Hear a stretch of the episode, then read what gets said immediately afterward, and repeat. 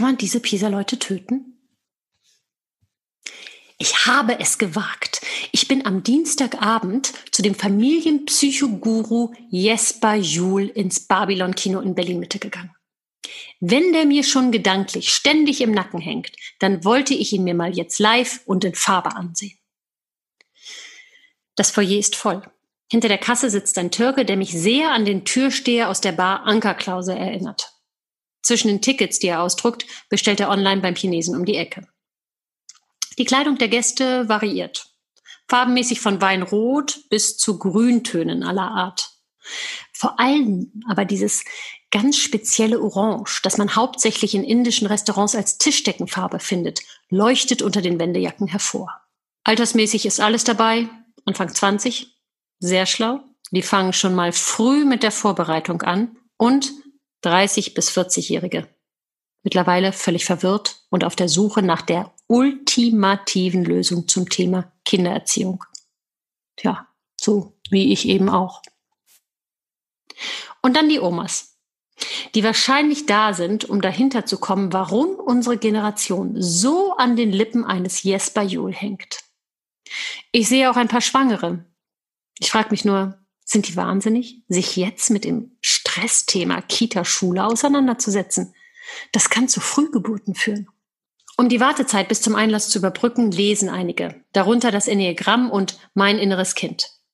Zugegeben, ich habe sowas früher auch gelesen, als Sekundarliteratur zu meinen Yoga-Retreats, aber heimlich, zu Hause unter der Decke mit Taschenlampe, so dass ich es fast geschafft habe, es vor mir selbst zu verheimlichen.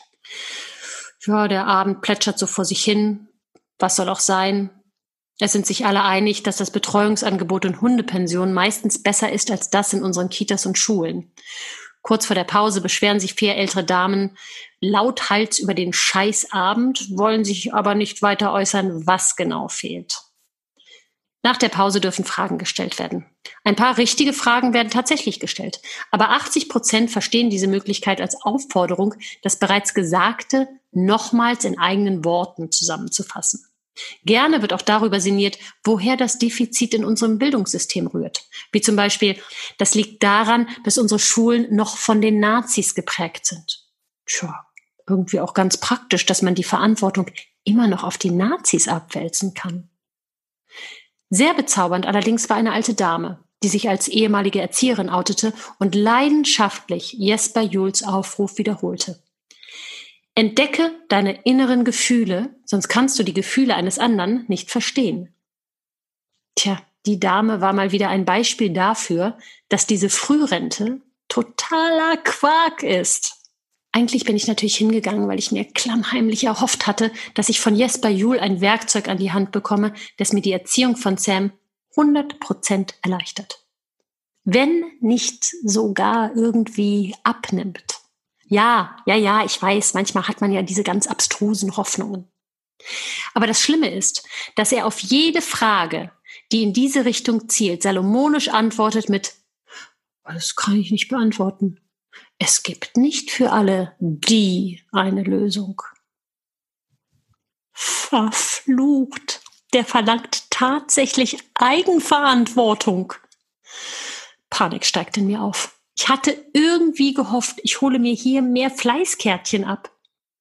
Aber der spielt ja den Ball zurück.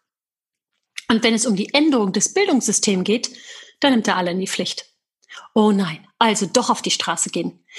Das letzte Mal war ich mit zehn Jahren auf einer Demo mit meinen Eltern. Petting statt Pershing und ich mit Friedenstaube im Gesicht. Sind unsere Wochenenden auf der Couch mit Kaffee und Mickey Mouse auf dem iPad gezählt? Aber wer geht denn jetzt zuerst los? Alles in allem, zwei Zitate von dem dicken Dan bleiben mir im Ohr. Kann man diese Pisa-Leute töten? Und wir brauchen keine neuen Gebäude. Wir können morgen anfangen, es anders zu machen. Warum tut das nur niemand? Ehrlich gesagt, ich bin verwirrter als je zuvor und hangle mich weiter von Tag zu Tag.